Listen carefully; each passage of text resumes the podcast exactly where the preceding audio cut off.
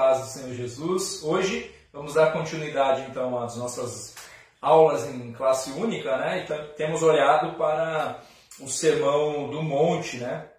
Ainda estamos no capítulo 5 e hoje os versículos 33 até o versículo 37, a justiça do cristão, honestidade nas palavras.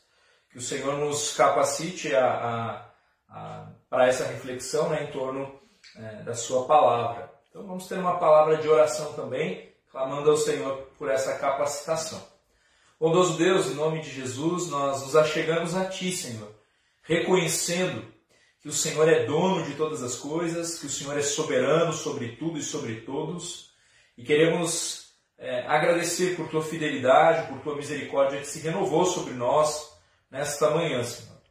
Peço que o Senhor esteja com os meus irmãos, abençoando, Senhor, este dia, trazendo realmente a consciência da eficácia da tua palavra, que o Senhor nos capacite a nos arrependermos é, e, e, e, nos alinharmos ao teu querer, Senhor. Então, seja com cada um dos meus irmãos, com a minha vida também, tenha misericórdia. Sabemos que o Senhor é fiel o tempo todo.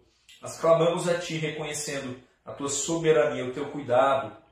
E assim entregamos as nossas vidas e esse tempo que podemos ter agora, em nome de Cristo Jesus. É que oramos. Amém. Amém, meus irmãos. Então, que bom que podemos estar juntos aqui, hoje dando continuidade ao Sermão do Monte, nos versículos 33 e 37. É, a, a, a, justiça do cristão é o que o Senhor Jesus tem empregado aqui, né? É, elucidado né? a cada nova sentença, abertura de novo parágrafo, o Senhor Jesus tem deixado claro qual que é a justiça do reino, qual a justiça pelo qual é, é, os súditos do, do, do, grande rei devem se submeter, devem reger as suas vidas. Né? Então, a, a justiça exigida para a entrada no reino, ela é de acordo com a lei divina, mas se encontra na obediência de coração ao espírito da lei. Né? É, não numa pretensa conformidade apenas externa à letra da lei. O Senhor se importa é com o coração, né? e ele vê realmente o que se passa é, no coração dos fariseus o tempo inteiro e também no nosso coração. Né? O Senhor Jesus, o nosso Deus, ele é poderoso, ele sabe as intenções do nosso coração. Misericórdia. Então, é, nos versículos 17 e 20 do capítulo 5, né, nós já vimos que os requisitos éticos do rei, eles, eles não estão em contradição com a lei, né, oferecendo, pelo contrário, o seu verdadeiro cumprimento. Então, o Senhor Jesus, né, ele, ele afirmou que ele não veio para revogar a lei. Né, e aí ele passa ali a argumentar é, junto aos fariseus, né, junto ali aos discípulos, é, a respeito da, da verdadeira aí que estava sendo distorcida, né? que, a, que estava tendo a ênfase é, no lugar errado.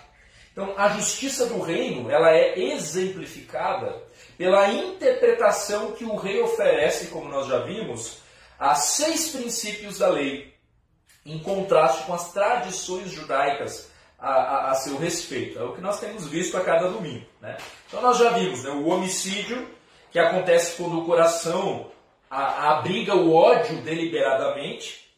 É, nós vimos isso nos versículos 21 e 26. O adultério, quando os olhos ali disparam a cobiça é, no coração, versículos 27 e 30. E também vimos semana passada, versículos 31 e 32, né, o casamento não é um contrato que termina com uma, com uma mera carta de divórcio, né, mas é um compromisso de buscar o bem do cônjuge em lugar de expô-lo ao mal. Né? Então o Senhor enfatiza né, a fidelidade desta aliança, deste compromisso feito na presença dele. Hoje, nós vamos ver aqui o, o, a, a, quarta, a quarta é, o quarto contraste que o Senhor Jesus faz com o pensamento aqui dos fariseus. Né? A, a veracidade não é questão de quão solenes são os votos, mas de coerência entre as ações e as palavras do indivíduo. Então o Senhor Jesus hoje ele vai falar sobre a honestidade das palavras, a veracidade de tudo do caráter do cristão, né? em tudo que ele se propõe a falar, a se comprometer. Então, as ações e as palavras do indivíduo, né? as nossas palavras e as nossas ações devem estar em, é, em, em coerência, andando juntos. Então, vamos ler juntos Mateus capítulo 5, versículos 33 a 37. Mateus 5, 33 a 37. Diz assim a palavra do nosso Deus. Também ouvistes que foi dito aos antigos: Não jurarás falso, mas cumprirás rigorosamente para com o Senhor os teus juramentos. Eu, porém, vos digo: de modo algum jureis, nem pelo céu, por ser o trono de Deus, nem pela terra, por ser estrado de seus pés, nem por Jerusalém, por ser cidade do grande rei nem jures pela tua cabeça, porque não podes tornar um cabelo branco ou preto. Seja, porém, a tua palavra sim, sim, não, não. O que disto passar vem do maligno. Então, por meio do exemplo de Jesus, por meio do que ele fez por nós né, na cruz, uma vez redimidos, eu e você, nós somos capacitados por ele a uma justiça que vai além da justiça manifestada pelos fariseus. Né? No caso específico, então, em Cristo, nós somos capacitados a viver em coerência. As nossas palavras condizem com as nossas atitudes e vice-versa. O Senhor Jesus nos capacita a um viver assim. Na verdade, essa é uma corrida de, de mortificação é, constante em nossas vidas. Porque como é fácil é, para cada um de nós, nós encontrarmos artifícios né, é, no nosso modo de falar para salvarmos a nossa pele, não é mesmo? Nós conseguimos é, dar respostas evasivas, vagas, exageradas por vezes. Né? Nós sabemos é, muito bem usar a palavra de forma distorcida a nosso favor. Nós sabemos responder é, de modo que a verdade não fique expressa né, com todas as linhas que haja uma, algo dúbio ali, ou que fique expressa apenas em partes. Né? Então, os pecados que nós cometemos através das nossas palavras, perdão, eles são tão graves, né? Esses, os, os, pecados que nós cometemos com as nossas palavras, eles são tão graves ao ponto do Senhor Jesus é, dar destaque aqui no seu sermão ao lado de outros pecados reconhecidamente terríveis, né, como o homicídio, como o adultério, que nós consideramos, né, vamos dizer assim, mais graves. Mas fato é que Deus se importa com o que falamos. Ele deseja que da nossa boca saia a verdade. Então, a nossa justiça pode exceder a dos fariseus apenas porque Jesus levou na cruz todos os nossos pecados relacionados à mentira, à nossa fala, e, ele, é, e, e, e nele nós somos capacitados a viver na verdade.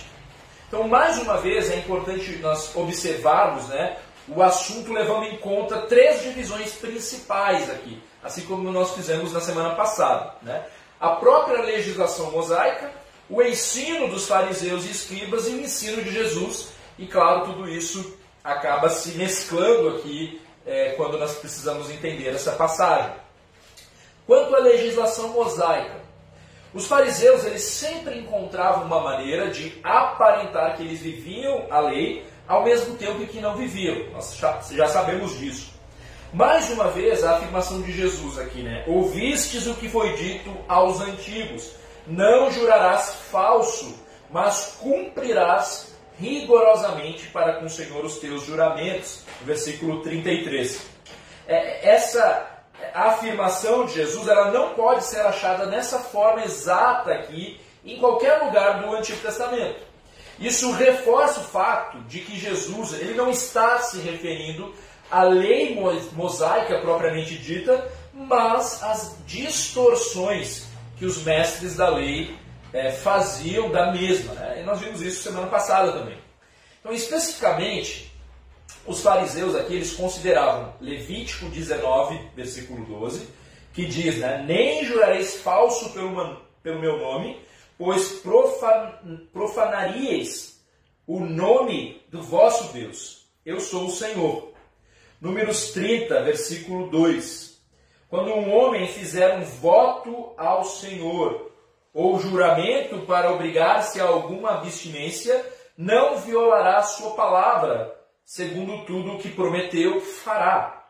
Então, o principal intuito era pôr um freio nas inclinações humanas é, para a mentira aqui. Mais uma vez, o caos social era levado em conta em virtude do pecado recorrente em torno da mentira.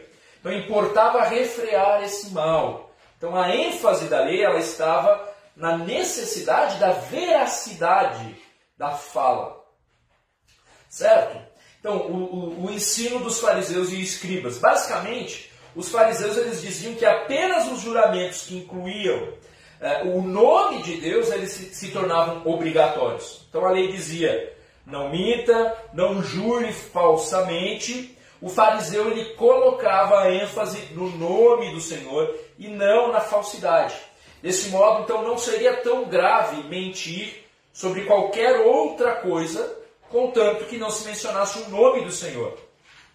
Repare aqui nessa tabela, nessa tabela que é, eu organizei aqui, com a ênfase da lei e a ênfase dos fariseus aqui é, presente nestes textos. Né? A ênfase da lei, é, ela, é, a ênfase dela está pautada na, na, na falsidade. Né? Eu botei em negrito aqui, nem jurareis falso pelo meu nome. Enquanto a ênfase dos fariseus, né? nem jurareis falso pelo meu nome. No, em, em Números 32, quando o homem fizer voto ao Senhor ou juramento, qual que é a ênfase da lei? Não violará a sua palavra. E aí os fariseus, eles pegam né, o, mesmo, o mesmo texto e colocam a ênfase mais uma vez no Senhor. Quando um homem fizer voto ao Senhor, né? E, e, e, aí, assim, exclusivamente ao Senhor, ele não violará a sua palavra. Então, quando fizeres algum voto ao Senhor teu Deus, não tardarás em cumpri-lo. Deuteronômio 23, 21. E aí, a ênfase, mais uma vez, dos fariseus, né? É, quando fizestes algum voto ao Senhor teu Deus, não tardarás em cumpri-lo. Então, assim, o compromisso se dá quando feito a Deus, quando o nome de Deus é mencionado. Então, no pensamento dos escribas e fariseus, um voto jurado ao Senhor deveria ser guardado. E ao contrário, um voto que não se mencionasse o nome do Senhor, ele era considerado de menor importância, como se não precisasse então cumprir com a palavra ali. Assim, no cotidiano, os juramentos eles poderiam ser feitos pelo céu, pela terra, por Jerusalém, pela própria cabeça, pelo templo, pelo altar, né? E, e, por uma série de outras coisas, sem um compromisso, vamos dizer assim, efetivo ali. Nós lemos lá em Mateus 23, vamos ler juntos? Mateus 23, versículos, a partir do versículo é, 26. Ai de vós, guias cegos, que dizeis: quem jurar pelo santuário, isso é nada. Mas se alguém jurar pelo ouro do santuário, fica obrigado pelo que jurou. Insensatos e cegos, pois qual é maior, o ouro ou o santuário que santifica o ouro? E dizeis: quem jurar pelo altar, isso é nada. Quem pode jurar, quem porém jurar é, pela oferta que está sobre o altar, fica obrigado pelo que jurou cegos. Pois qual é maior, a oferta ou o altar que santifica a oferta?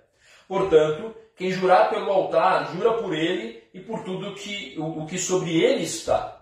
Quem jurar pelo santuário, jura por ele e por aquele que nele habita. E quem jurar pelo céu, jura pelo trono de Deus e por aquele que no trono está sentado. Então, os fariseus, eles classificavam os juramentos entre os que eram obrigatórios e os que não eram tão obrigatórios assim. Né? Então, e, e acabavam então julgando-se justos, ainda que não cumprissem com a palavra uh, empregada, apenas pelo fato de eles não terem invocado literalmente o nome do Senhor àquela causa específica ali.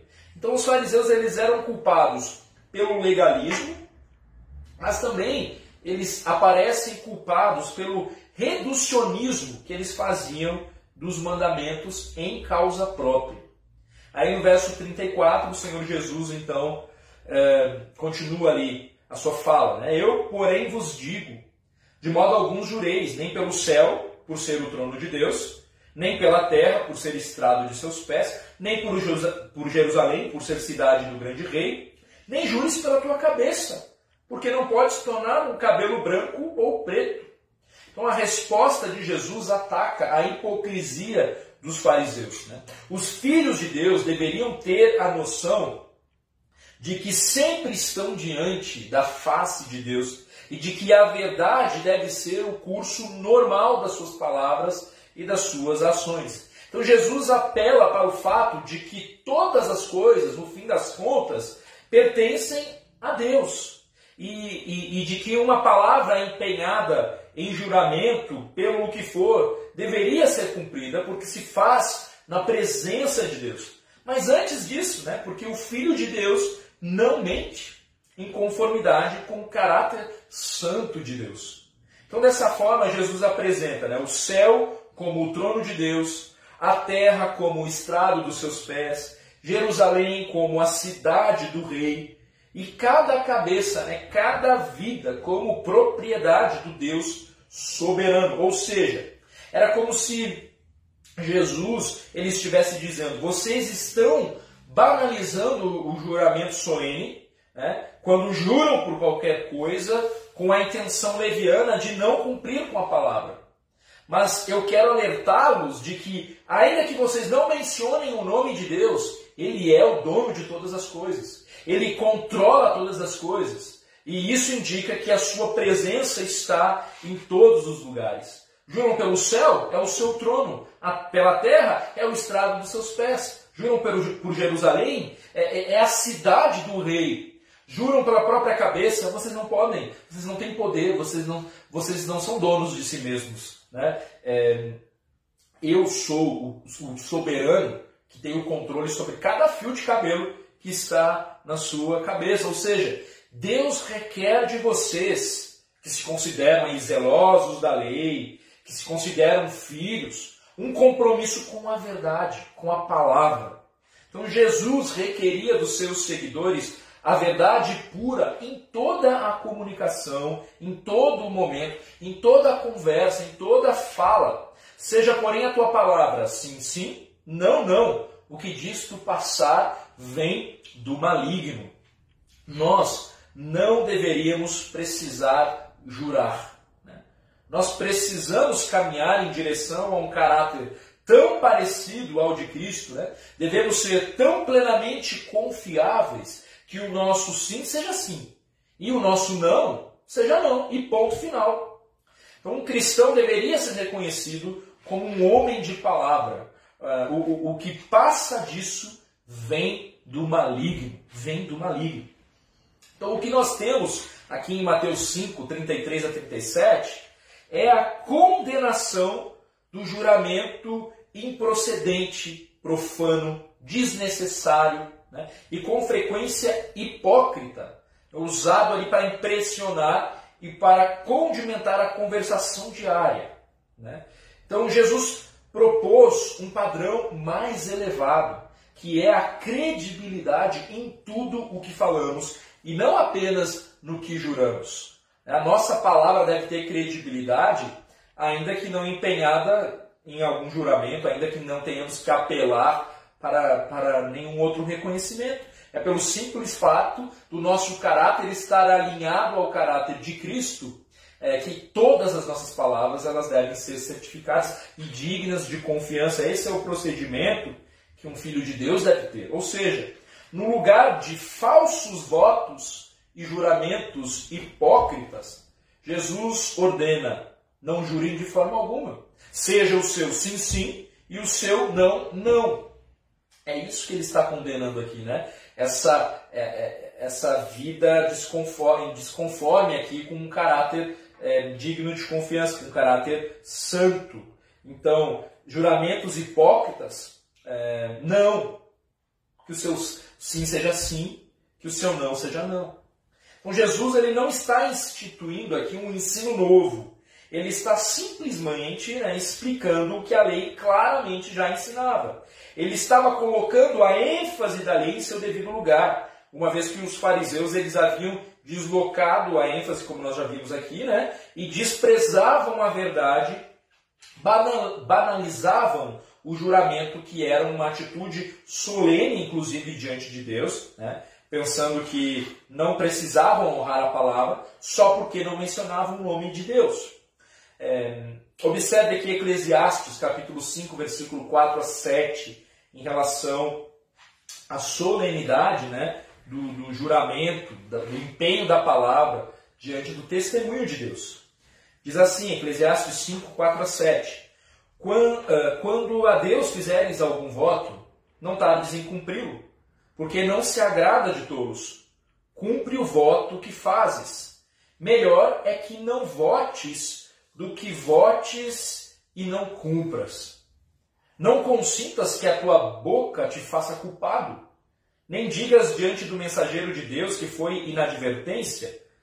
Por que razão se iraria a Deus por causa da tua palavra, a ponto de destruir as obras das tuas mãos? Porque, como na multidão dos sonhos há vaidade, assim também nas muitas palavras. Tu, porém, teme a Deus. Importante fazer uma ressalva, então, da fala de Jesus. Nós não devemos presumir que há uma proibição absoluta contra juramento em qualquer ocasião.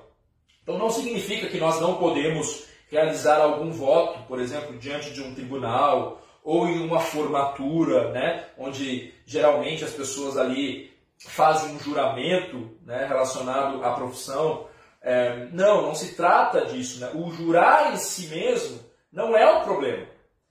De fato, quando você é, é, quando você jura legítima e, e de forma reverente ao nome de Deus, você está explicitamente reconhecendo que Deus é o seu Senhor soberano, a quem você oferece adoração e a quem deve prestar contas. Então, o juramento apropriado em ocasiões apropriadas honra a Deus. E nós temos várias passagens no Antigo Testamento e no Novo Testamento que incluem grandes homens de Deus fazendo um juramento ali solene diante do Deus Todo-Poderoso. Então, o problema, como já mencionado, está no juramento negligente e falso. Né? Até usando é, outras coisas, né? tentando fugir ali do, de mencionar o nome de Deus para tentar não ter nenhum compromisso com aquilo que está se comprometendo com uma pessoa. Né? Então, é, um juramento negligente e falso é o problema.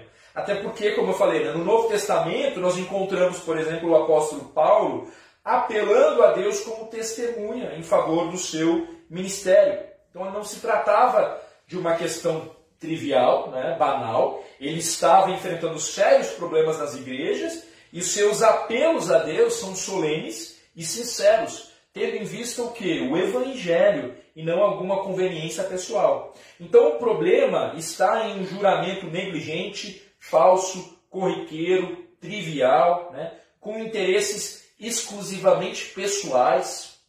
Então, mas como já foi dito, a questão principal ela gira em torno da importância da verdade, da palavra no testemunho diário do cristão. Esse é o nosso foco, né? a honestidade das palavras. O cristão precisa ser reconhecido por dizer a verdade. De nada adiantaria nós focarmos a nossa atenção para quando e onde nós podemos ou não né, realizar algum voto, né, se a mentira, se a deslealdade ela está presente em nossas vidas, no nosso dia a dia, no nosso conversado corriqueiro. Né? Você já pensou sobre a sua desonestidade a partir da perspectiva de Deus? E aí acho que é, é aqui que nós temos que focar também a nossa reflexão nessa manhã. Né? Porque geralmente nós temos a tendência de reconhecer um mentiroso né, porque ele é escrachado, né? ele é, quando ele é descoberto, especialmente, mas acabamos deixando passar batido é, uma série de, de falas nossas, de, do jeito de se posicionar, de dar a opinião, de falar sobre o outro, é, e acabamos não percebendo que muitas dessas falas elas estão é, é, na mentira, no engano.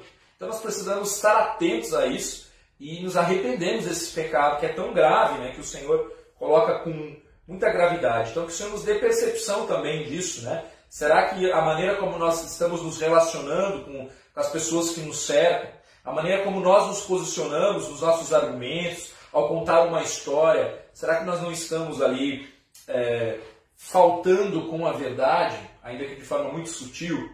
Você já pensou sobre a desonestidade das suas palavras a partir da perspectiva de Deus? Provérbios 12, versículo 22 diz: Os lábios mentirosos são abomináveis ao Senhor, mas os que agem fielmente são o seu prazer. No Priolo, né, num livreto, é, Engano, deixando a mentira, é, 48 páginas, rápido de ler também. Ele também não é muito complexo, é bem simples, objetivo, né? mas ele nos apresenta aqui uma tabela com os tipos de engano encontrados por ele nas escrituras, né? bem como a definição e a explicação. Coloquei essa tabela aqui nos slides, eu não vou me deter em cada um, mas depois você pode parar o vídeo e, ir olhando cada um dos pontos ou adquirir o livro, né? O livreto aqui, Lupriolo, é, Recursos para um Viver Piedoso, Engano, Deixando a Mentira. É da Nutra, Nutra Publicações. Então, de acordo aqui, você pode observar na tabela, né? Ele separou, fez três colunas aqui, tipos de enganos, é, a, este engano percebido na escritura e a explicação e, exemplos né, que ele vai dando aqui para cada um deles. É interessante você ir olhando para esses tipos de enganos para justamente tentar discernir se em você mesmo né, não, está esse, não está uma forma desse, desse engano, da mentira, sem que você perceba, sem que a gente perceba. Então ele começa ali, uma intenção oculta, né, um motivo dissimulado.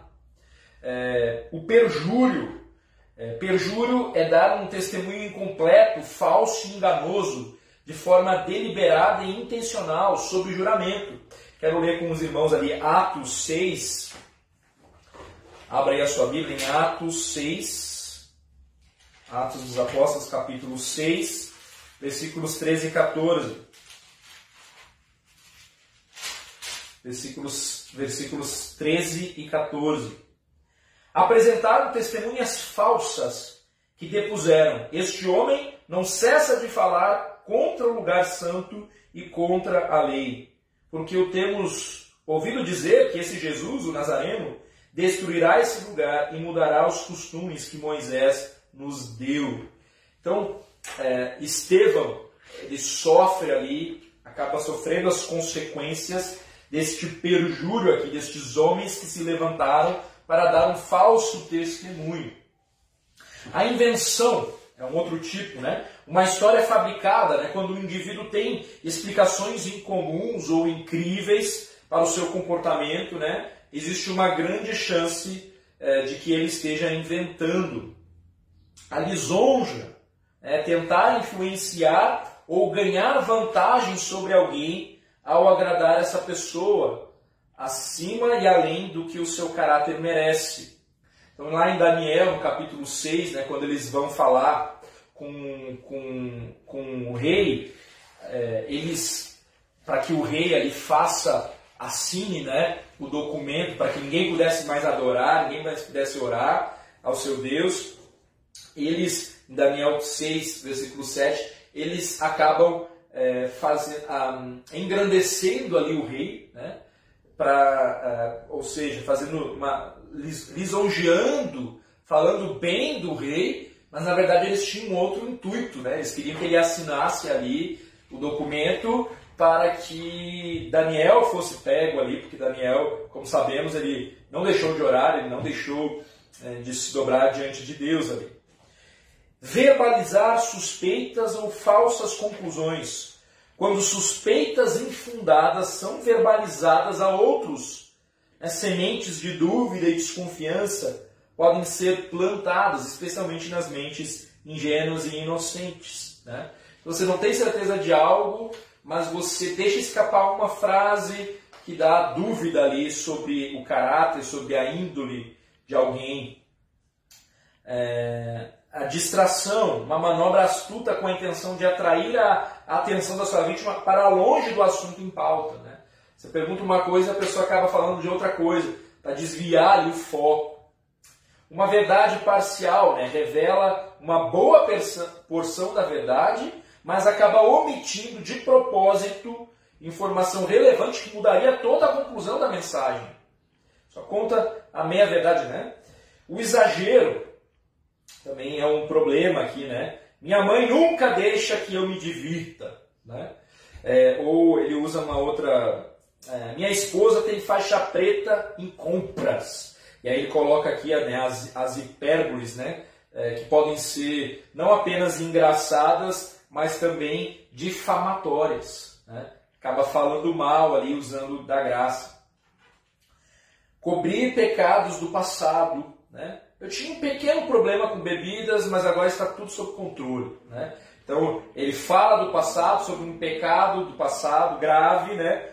Como sendo algo pequeno, algo que não teve tanta importância, para amenizar talvez a sua imagem, o que for. Né? Brincar, provocar, é, zombar, talvez aqui é, a gente recorra muito aqui nesse, nesse tipo de engano, né? Eu não fiz por mal quando chamei o meu filho de alguma coisa. Né? Eu não tinha. Eu estava brincando, era é brincadeirinha. Né? E às vezes magoando os sentimentos das pessoas, às vezes deixando também algo dúbio com relação àquela pessoa, insinuando ali coisas que não são a verdade. Mentiras verbais e na linguagem corporal, né? você não disse, mas todo mundo viu a sua expressão facial, né? é, contradizendo o que estava sendo dito, por exemplo, né? É, certo? Afirmar estar perto de Deus enquanto continua a pecar. E aí ele abre aqui né, uma frase, né, uma, uma, um exemplo, né? Deus entende que não tenho escolha a não ser me divorciar do meu marido. Eu ainda amo a Deus, apenas não amo meu marido mais. Né? Então, é, afirmar que está perto de Deus enquanto continua a pecar. Isso também é um tipo, um tipo de engano, de, de auto-engano, eu diria, inclusive. Né? Dar aparência de uma emoção para cobrir a existência de outra. Então, a ira, a tristeza, o temor, a felicidade, né? o riso, o sorriso, né? São comumente falsificadas é, para disfarçar emoções genuínas. Né? É claro que nós precisamos ser educados com as pessoas. Né? mas é, nunca para tentar é, é, enganar alguém. Enganar alguém. Plantar, fabricar evidências, né? encenar, né?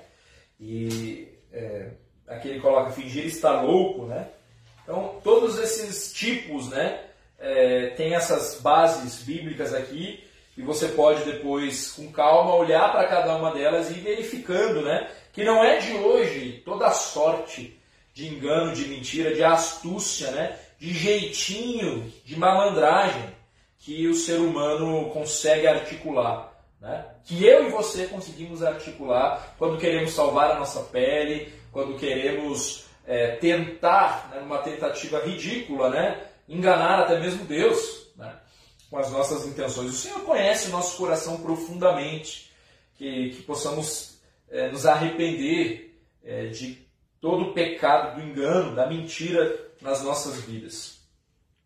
Então nós precisamos naturalmente da graça do Senhor sobre as nossas vidas para andar em novidade de vida.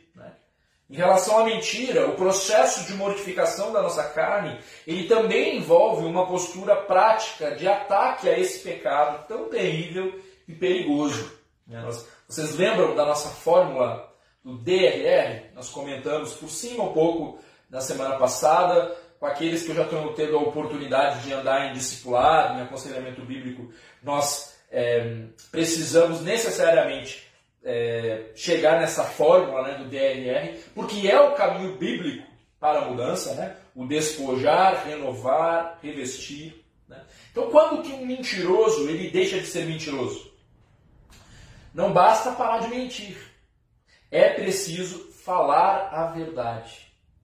Então, a maior evidência de mudança nas nossas vidas não é a gente simplesmente parar de fazer algo. É claro que é fundamental parar.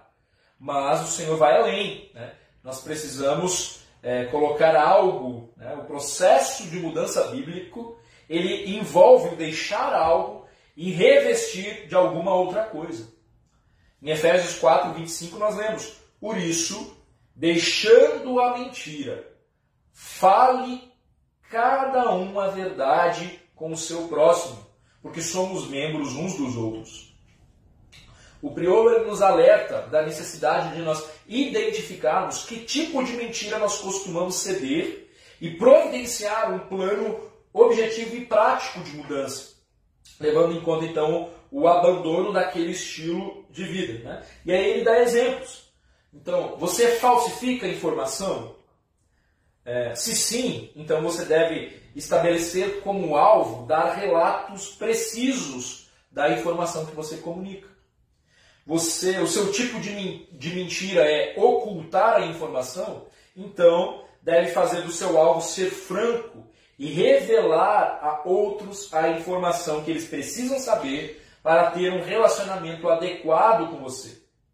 Você desvaloriza o bom nome de outros por meio da difamação ou do mexerico. Então você precisa aprender a, a ficar calado, a não caluniar, ou melhor ainda, é, é, usar a língua para abençoar outros e para ministrar, ministrar graça a eles. A diferença, né? Você culpa outros quando é confrontado com seu pecado, então você deve aprender a aceitar os golpes, as consequências pelos seus próprios pecados. Culpar aos outros do seu pecado, achar uma justificativa, é uma forma de engano, de não encarar a realidade, a verdade sobre você mesmo. Então, diante desse pecado terrível, se faz necessário um plano objetivo, firmado nas Escrituras, que leva ao entendimento do porquê que mentir, do porquê que a mentira é um pecado tão grave a ponto de ser uma das características daqueles que não pertencem a Cristo e que ficarão de fora do gozo eterno, conforme nós lemos em várias passagens, em Apocalipse, inclusive. Então, é, identificar determinado pecado, se você identifica né, algum traço de mentira, algum tipo de engano na sua vida, você precisa se arrepender deste pecado. Este arrependimento, ele precisa, claro, é, é, ser feito aos pés da cruz ali, né? Dependendo da graça do Senhor Jesus, mas você precisa ter um plano de mudança, né? Eficaz, onde você consegue assim, certo? Eu agi assim, isso já era um hábito da minha vida? E curiosamente aquele que tem este pecado, ele vai perdendo um pouco a noção da realidade, ele já não sabe mais o que é verdade e o que é mentira, se tornou algo tão natural, tão habitual a mentira na vida da pessoa. Né? Então ele precisa identificar é, o seu pecado, né, nos seus pensamentos, nas suas palavras, nas suas ações e como que isso tudo se relaciona, né, e, e organizar ali é, é, o seu despojar, renovar e revestir. Há essa tabela aí que você pode, na verdade, empregar na luta contra, é, no planejamento né, de, bíblico, de uma mudança bíblica para qualquer outro pecado, né, mas aqui essas quatro colunas que você pode organizar o seu pensamento em oração, em contrição, em busca nas Escrituras, para uma mudança eficaz. Para não ficar só de uma forma genérica, né? Nossa, eu não devo mentir. Aí o que, eu tenho que fazer? Ah, eu tenho que falar a verdade, certo? Como que isso vai se dar na prática? Como, qual que é o seu plano para que isso se torne uma realidade? E esse é o grande desafio nosso, porque nós queremos sempre uma mudança, quase como eu costumo dizer, por osmose, né? sem que tenha muito esforço da nossa parte. Então a gente quer fazer uma oração milagrosa e amanhã acordar totalmente transformado. É, não é assim o caminho bíblico, né? Volto a dizer, a mortificação da nossa carne. Né? O negar-se a si mesmo faz parte do plano do Senhor no nosso processo de santificação. E isso não vai ser fácil, isso não vai ser simples, mas capacitados pelo Espírito Santo, orientados pela palavra do Senhor, nós somos capacitados capazes de dizer não para o pecado e dizer sim de forma consistente e planejada para o que o Senhor espera de nós. Então aqui na primeira coluna você pode ver, né, meus fracassos específicos, né, pensamentos, palavras e ações. Você alista ali ah, no caso da mentira, né, o acontecimento, por, o que, que aconteceu, o que, o que você mentiu, vamos dizer assim. E aí depois, na segunda coluna, você vai alistar a, a, o, do que, que você precisa se despojar. Porque embora a mentira seja é, é, o fato que você precisa se despojar, provavelmente quando você olhar para as circunstâncias, você vai encontrar outros temas, outros pecados, né, sub é, arraigados ali aquele, aquele pecado principal que você vai também precisar se despojar. E é importante que você encontre o, esses pecados e o porquê que eles são pecados na, na, na, própria Escritura. Ter o respaldo bíblico né, do, por, daquele pecado, do porquê que você precisa se despojar. Né, e a ideia é realmente retirar essa roupa que não combina com, com aqueles que são filhos de Deus. E aí, na própria escritura também, é encontrar é, o, o, o revestir ali, né, com as, as, as, referências bíblicas do porquê que eu preciso, e aí envolve um pouco do renovar, né? Então, tendo em vista o caráter santo de Deus, tendo em vista que o Senhor é a própria verdade, por exemplo, eu não devo mentir. Eu sou filho de Deus, né? E eu devo falar a verdade. E aí você coloca também ali o versículo, o versículo bíblico. É importante a gente localizar nas escrituras o porquê que determinada coisa é pecado, né? E, e o que, e que caminho que nós devemos trilhar, é, e, e, o que, que nós temos que colocar no lugar, vamos dizer assim, daquela, daquele hábito, daquele mau hábito. É, e isso tem que ter o um respaldo bíblico, porque se for só a opinião de alguém, na primeira oportunidade a gente chuta a opinião da pessoa. Mas como é, está nas escrituras, então essa palavra é viva, eficaz e ela que nos capacita. E aí, tendo em vista então a situação específica, o porquê que você precisa do, e do que que você precisa se despojar com base nas escrituras, o porquê e o que que você precisa se revestir, né, com base nas escrituras, então você pode traçar um plano para não repetir este pecado e agir biblicamente.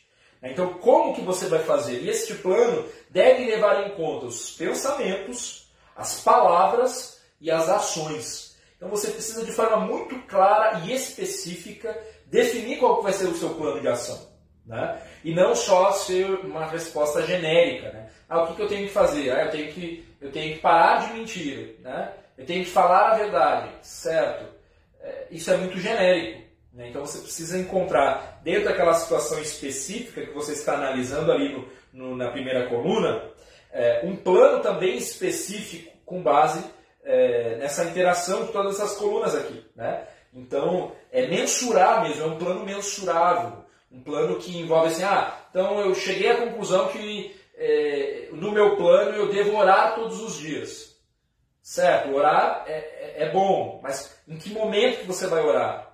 Você vai orar a respeito do quê?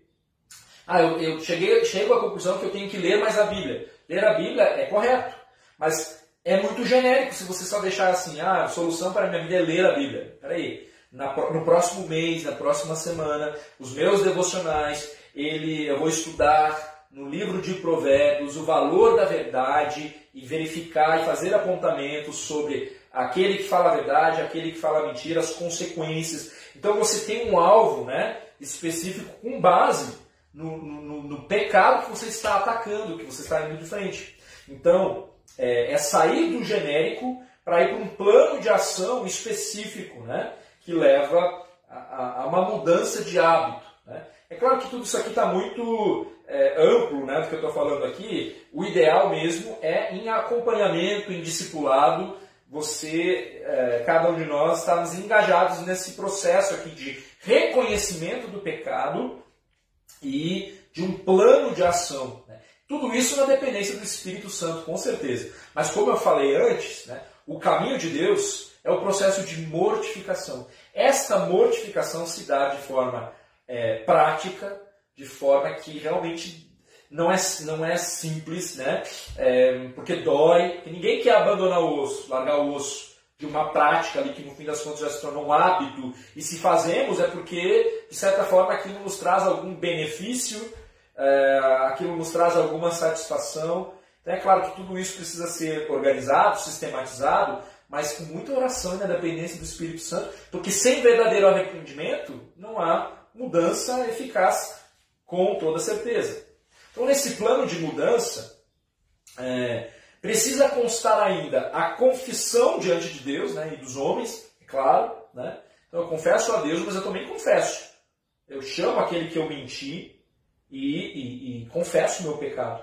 E busco ali, então, é, é, suprir né, até onde foi o alcance ali. Tá certo que as nossas palavras, nós perdemos né, a, o alcance do, do, que, do que falamos. Né?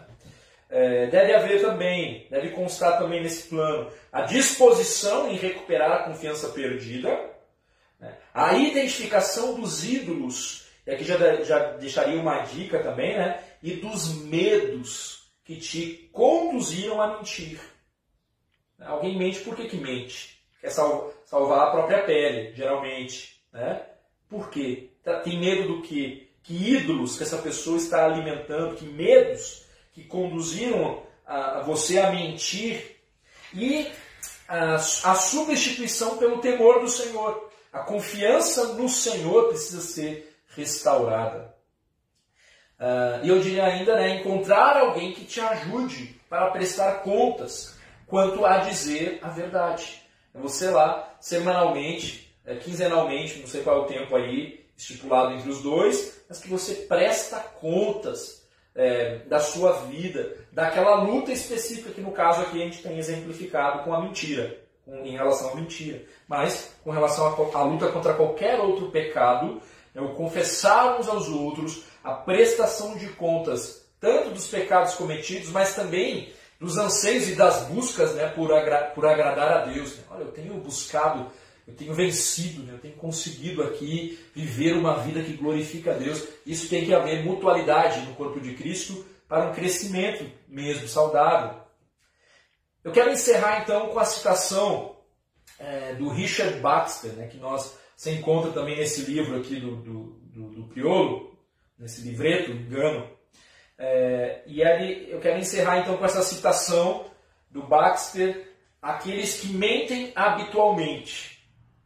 Abre aspas aí. Tema a Deus mais do que aos homens, se deseja não ser um mentiroso. O temor excessivo de homens é uma causa comum da mentira. É o que torna as crianças tão prontas a mentir para escapar da vara e coloca a maioria das pessoas que são excessivamente sensíveis a ser feridas, em perigo de mentir para evitar a desaprovação de outros. Mas por que você não teme mais a Deus? Sua desaprovação é indescritivelmente mais terrível. Os seus pais ou patrão ficarão irados e ameaçarão te corrigir, mas Deus ameaça te amaldiçoar, sua ira é um fogo consumidor. Nenhuma desaprovação de homens pode alcançar sua alma e se estender até a eternidade. Correrá para o inferno para escapar da punição na terra? Sempre que for tentado a escapar de qualquer perigo usando uma mentira, lembre-se de que corre mil vezes mais perigo ao mentir. Talvez nenhuma ferida de que venha a escapar por meio da mentira seja tão grande quanto a ferida por ela causada. É tão tolo o caminho da mentira quanto curar uma dor de dente cortando a cabeça. Então, que este estudo nos conduza a andar na verdade, a levar a sério a pessoa de Deus que é santo, onisciente, soberano sobre tudo e sobre todos, que é o dono de todas as coisas. Que o nosso caráter seja transformado, forjado à semelhança de Cristo. Que sejamos reconhecidos como homens e mulheres de palavra. Que o nosso sim seja de fato sim. E que o nosso não seja de fato um não. Que o nosso coração seja encontrado irrepreensível diante de Deus e diante dos homens. Então, meus irmãos, que nesse dia, que nesta manhã, você possa meditar né, em oração ao Senhor, deixando que o Espírito Santo te confronte. E se há alguma área na sua vida onde a mentira tem imperado, confesse, se arrependa desse pecado, se volte para o Senhor. Se você é reconhecido como alguém que, que não tem confiança, ninguém pode confiar na tua palavra, Desde a coisa mais simples, você diz que vai chegar num horário, chega depois, né? É, impondo ali como se o seu tempo fosse melhor do que o dos outros. Mas antes disso, você combinou algo com alguém. Desde essa pequena coisa, né? Se há alguma mentira é, que você tem guardado no seu coração, confesse ao Senhor. Ele é fiel e justo para nos perdoar e, busque, e, e procure, busque também se reconciliar e busque né, é, é, restaurar a, a, o, o, todo o erro que você cometeu fruto da sua mentira. Né? Pare de tentar salvar a sua pele. Pare de ter medo. Pare de ter medo. Trabalhe com a verdade, por mais difícil que seja, por mais doloroso que seja. E talvez você vai precisar sim da ajuda pastoral, de um irmão mais maduro na fé, para ser aquele que media, o mediador né, de tudo aquilo que a tua mentira causou. Mas ainda assim, né, aquele que pertence ao Senhor anda na luz e vem para a luz, a fim de que as suas obras sejam conhecidas. Haverá um dia né, que todo pensamento, que tudo o que acontece será revelado. Né? Mas que desde já nós possamos desfrutar da paz que é a confissão mesmo do pecado, porque o Senhor nos cura e nos limpa né? e restaura os nossos relacionamentos. Então, você tem pecado com relação à mentira? Confesse ao Senhor, confesse às pessoas, busque restaurar ao máximo possível é, as consequências né, que, que levou aquele engano, aquela, a, a, aquela, aquela enganação ali com relação a, outra, a outras pessoas.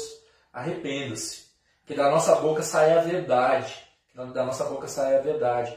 E que ó, possamos travar a nossa língua né, antes de falar é, ou antes de insinuar qualquer acusação contra quem que seja, se você não tem certeza. Isso é pecado. Isso é pecado. Que a nossa boca, que a nossa palavra seja de fato temperada, né? Com sal ali, eficaz, para glorificar o nome do Senhor. Então, irmão, que o Senhor tenha misericórdia de nós. Quem de nós, né, é, não falha na sua língua? Quem de nós? Todos, certamente, em algum momento, por menor que seja. Né? Mas isso não pode servir agora, então, para apaziguar, acalmar o nosso coração. Muito pelo contrário. Dobre o seu joelho né, e se arrependa desse pecado tão terrível. Né? E que o nosso sim seja sim, o nosso não seja não. É isso que o Senhor Jesus requer de nós. A consciência né, é, de quem Ele é, de quem Deus é. E, e essa consciência tem que repercutir em tudo o que falamos, em tudo o que pensamos, da forma como agimos. Que o Senhor te capacite a viver assim, né? ainda que pagando um preço, né? ainda que pagando um preço alto, mas nos mínimos detalhes falar a verdade. Falar a verdade em amor, é claro. Né? Então que o Senhor te abençoe. Hoje, às 18h30, damos sequência à nossa pregação nas cartas de João. Estamos quase chegando ao fim da primeira carta, depois entramos na segunda e na terceira. Vamos perseverar, meus irmãos, né? orando uns pelos outros, encorajando uns aos outros, certo? É, ligando mesmo para o outro. É, é, o que temos em mãos nesse momento. Continuamos orando pela nossa nação, pelos nossos governantes, pelo mundo mesmo, que o Senhor nos livre do mal e nos livre também, é, porque agora me veio à mente, né? É, com as redes sociais, com tudo que temos aí, é, às vezes não são as palavras né, que vão mentir, né? são os nossos dedinhos ali, o nosso compartilhar, transmitindo mentira. É, temos que tomar cuidado com isso também. Né? Ah, o mundo online ele não é um mundo da fantasia, não, ele é um mundo real. E um cristão precisa se posicionar como um cristão, né? É, disseminando a verdade. Então, cuidado com isso também, meu irmão. Certo, então vamos ter mais uma palavra de oração e é, até a próxima. Oremos. Bondoso Deus, obrigado por tua fidelidade, por tua bondade, que teu Espírito nos capacite a discernir aquilo que nas nossas vidas não te agrada e que possamos, Senhor, prontamente, uma vez confrontados, nos arrependermos dos nossos pecados e nos conduza, Pai, que da nossa boca saiam palavras que, que edificam, saiam palavras que, que tem um, um, um propósito de glorificar o teu nome. Nos livra de toda mentira. Nos dá a consciência da tua presença, da tua onisciência em tudo, em todos os nossos relacionamentos, em tudo que fazemos, em tudo que nos comprometemos.